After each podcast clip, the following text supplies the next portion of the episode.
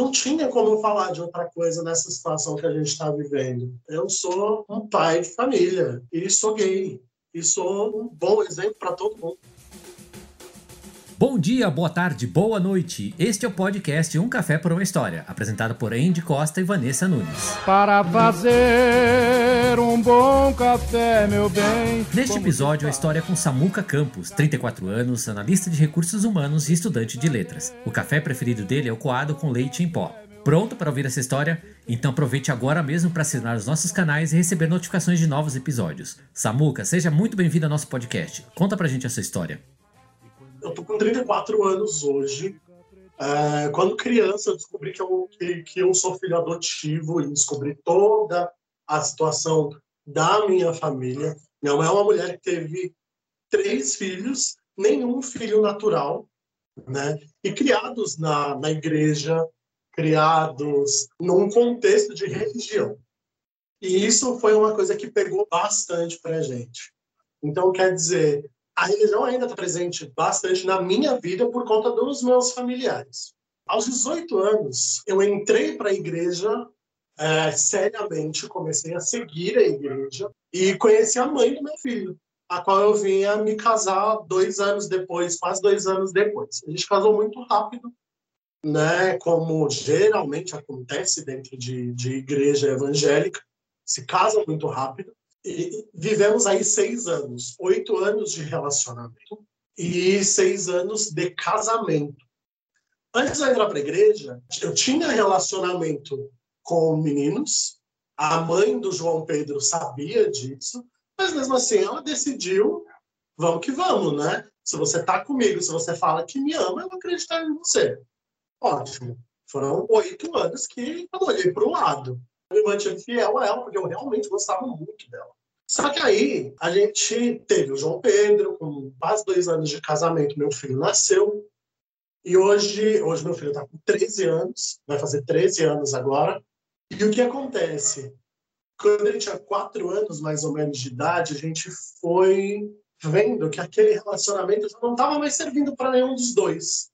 Já estava desgastando, a gente estava ainda na igreja, mas viu que a ideia dela não batia com a minha, as vontades dela não batiam com as minhas, eu não queria estar mais ali, ela não queria estar mais ali. Aí teve um dia que a gente sentou com a pessoa e falou: Ó, oh, não dá mais. Né? Acabou, saí de casa.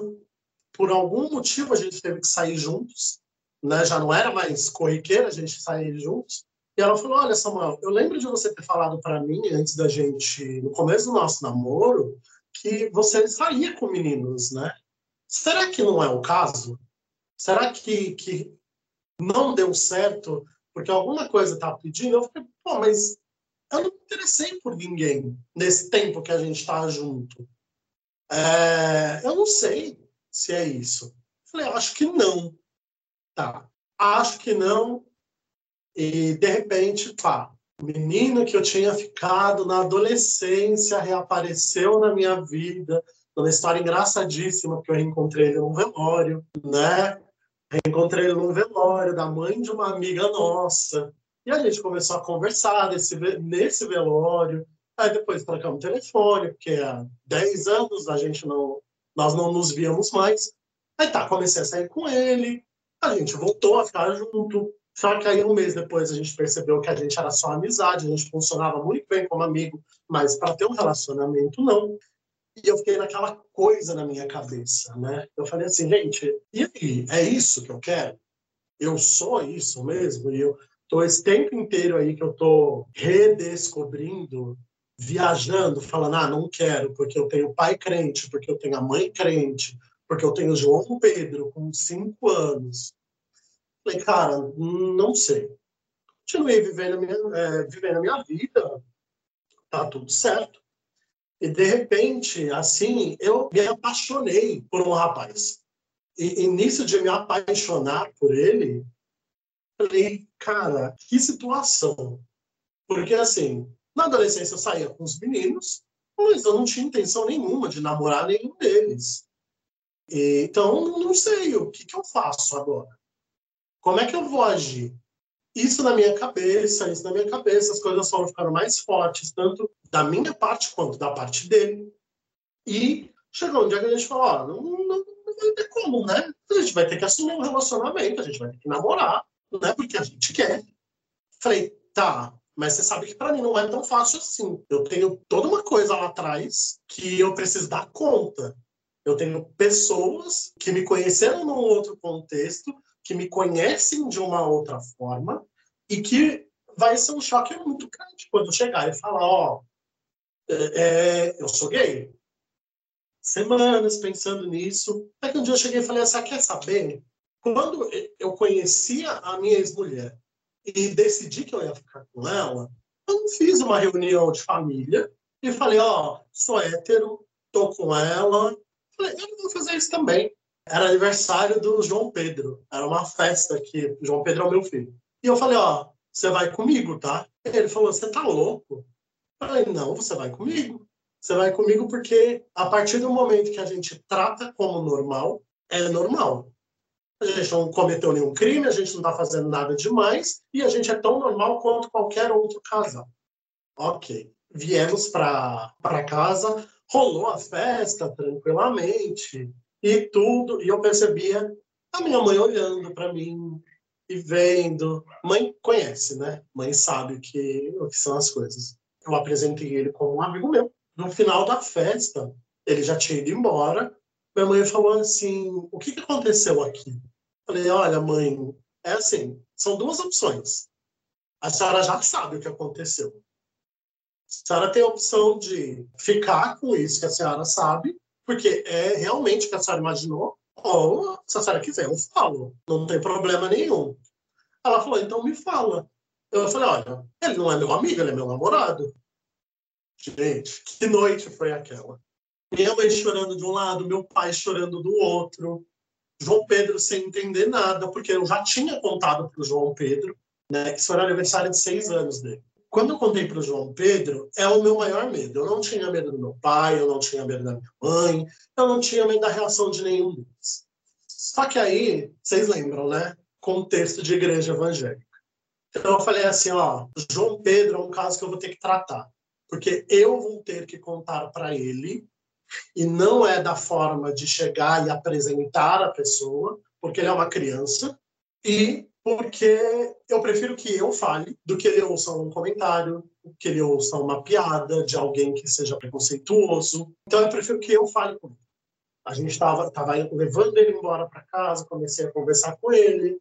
Filho, é o seguinte, pai precisa conversar com você. E falei para ele, ó, papai está namorando, namorando menino. Ele parou, assim, pensou, falou assim, ai pai, é meio confuso para mim.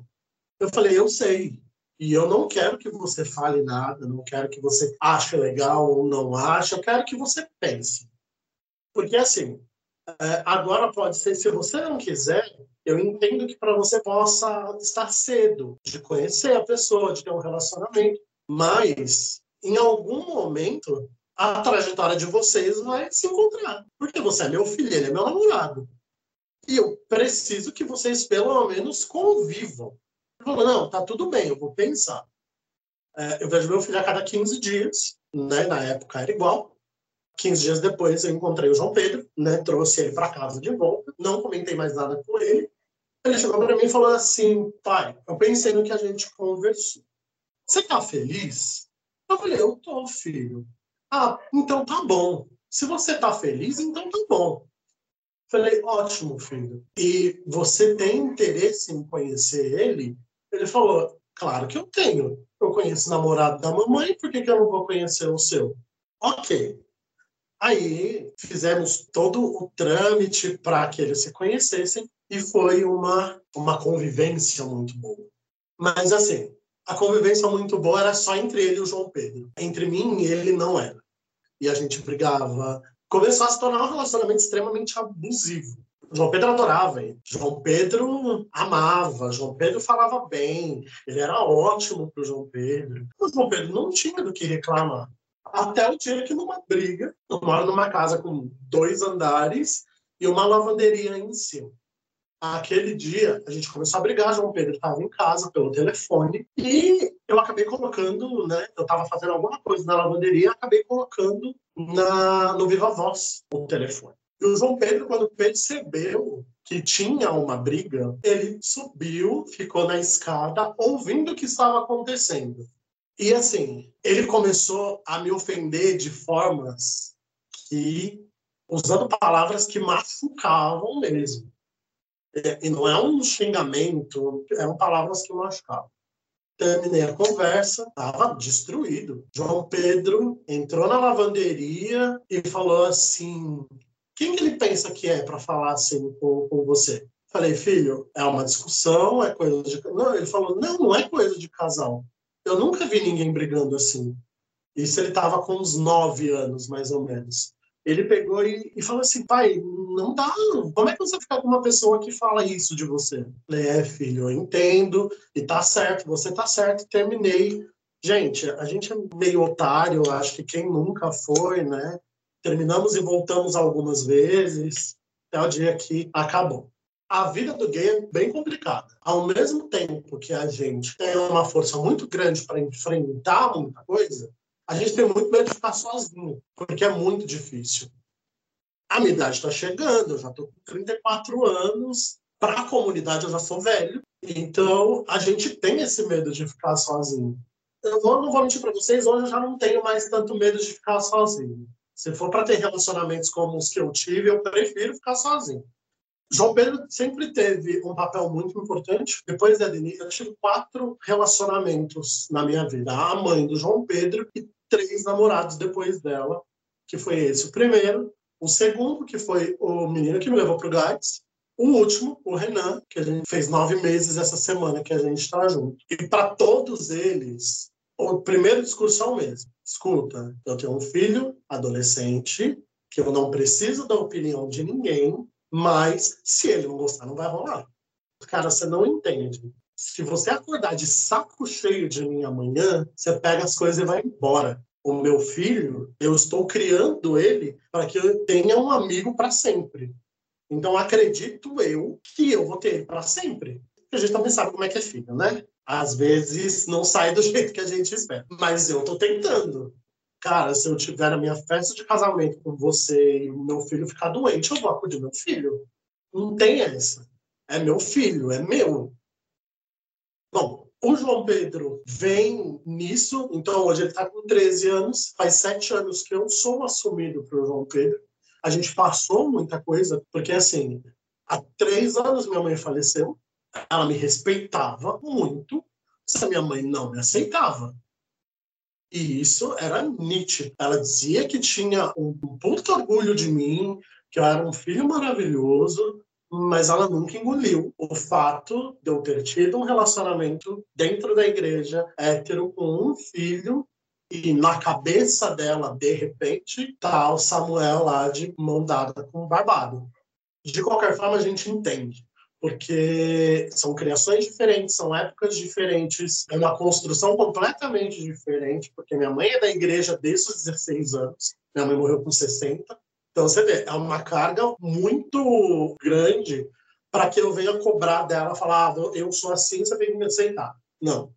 Cada um estava dentro do seu espaço e todo mundo sabia o que estava acontecendo mas a gente tinha aquele relacionamento de se, é, de se respeitar. Ela sabia que eu tinha namorado, mas assim, mãe é mãe, né? Apesar de não concordar, minha mãe, para esse primeiro namorado, ela olhou para mim e falou assim: esse cara não é para você, tá? E, e, assim, por que, que eu quero falar sobre essas coisas? Porque assim, a gente só tá vivendo a nossa vida, entendeu?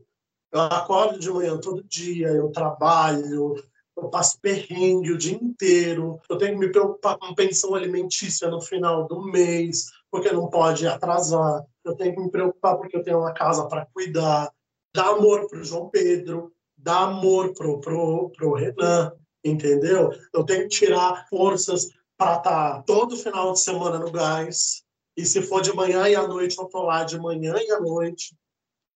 Então a gente faz tudo isso e não porque a gente quer ser visível, é, visível, mas porque é um propósito de vida, entendeu? Eu recebi muito amor na jornada, de vários lados. Muita gente que me amou no começo e me ama até hoje, muita gente que me amou no começo e hoje já não me ama mais, para quem me fez mal. A gente tem um carinho especial porque é por causa deles que a gente aprendeu a dizer não. São essas pessoas que ensinaram a gente a falar, ó, chegou meu limite aí. E a gente não pode achar que dentro da minha casa, porque eu estou vivendo com outro cara, porque eu estou vivendo com o Renan, acontecem coisas extraordinárias que me diferenciam do restante da sociedade. Não, eu sou igual, eu faço tudo igual a todo mundo. A diferença que eu tenho é que eu não com uma mulher. E é só isso. É só isso. Os dramas de casal são os mesmos. Minha família é tão normal quanto qualquer outra família. É, eu quis contar essa história não para afirmar qualquer coisa, porque eu acho que o que eu vivo já é uma afirmação que eu não preciso falar. Eu tá aqui, eu tô afirmando. A gente passa por preconceito, por dificuldade e passa pra caramba, né? Na maioria das vezes, como eu sou esse cara que fala muito e se impõe bastante, os atos de preconceito são mais velados, aqueles que a gente sabe depois, sabe? Depois que passou. Tudo gente menor. Gente assim é, é, é gente menor não tinha como falar de outra coisa nessa situação que a gente está vivendo. Não, cara, eu sou um pai de família e sou gay e sou um bom exemplo para todo mundo. a sua preferência do café? Café! Eu fiquei pensando nessa pergunta, porque eu falei, cara, responder, mas é um negócio tão simples. Porque, gente, eu gosto de café coado com leite em pó. É o café que eu gosto, é o que eu tomo todo dia. É esse, é o melhor café do mundo. Para fazer um bom café, meu E este foi mais um episódio do podcast Um Café por uma História. Estamos nas principais plataformas como Spotify, iTunes e Google Podcasts. E aproveite para seguir a gente também nas redes sociais, para conhecer outras histórias incríveis. Facebook e Instagram, barra Um Café por uma História. Curta, comente, compartilhe todo o conteúdo que a gente prepara com aquele carinho para vocês. Mas e que tal você contar a sua história também, hein? Envie agora mesmo uma mensagem para pra gente pelo Instagram Facebook. E aí, vamos tomar um cafezinho?